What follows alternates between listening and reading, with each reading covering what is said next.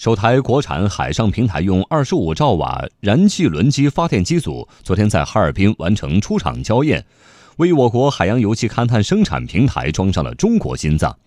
这颗机组的成功自主研制，对提升我国在能源生产领域的安全性具有极其重要的意义。我们来听央广记者郭淼、乔仁慧、黑龙江台记者邹韵的报道。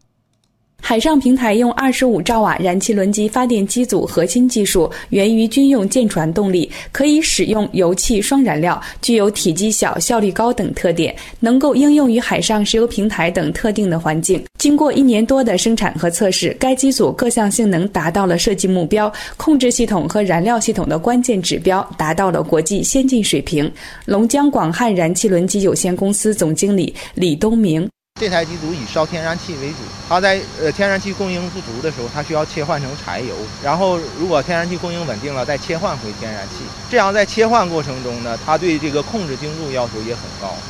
海上平台用二十五兆瓦燃气轮机发电机组由中船重工第七零三研究所自主研制，龙江广汉燃气轮机有限公司负责生产，它即将被应用到中海油蓬莱油田群调整项目现场。海上平台由于远离大陆，得不到电网的电力支持，发电机组就成了海上油气生产的动力源。我国目前正在生产的二百多个海上平台所用的发电机组都是国外进口产品，设备使用和维护成本较高。首台机组的成功交付，填补了国内双燃料燃气轮机的应用空白，拓展了燃气轮机的应用领域。中国海洋石油集团开发生产部副总经理王建峰：这个设备我们可以完全自主的生产，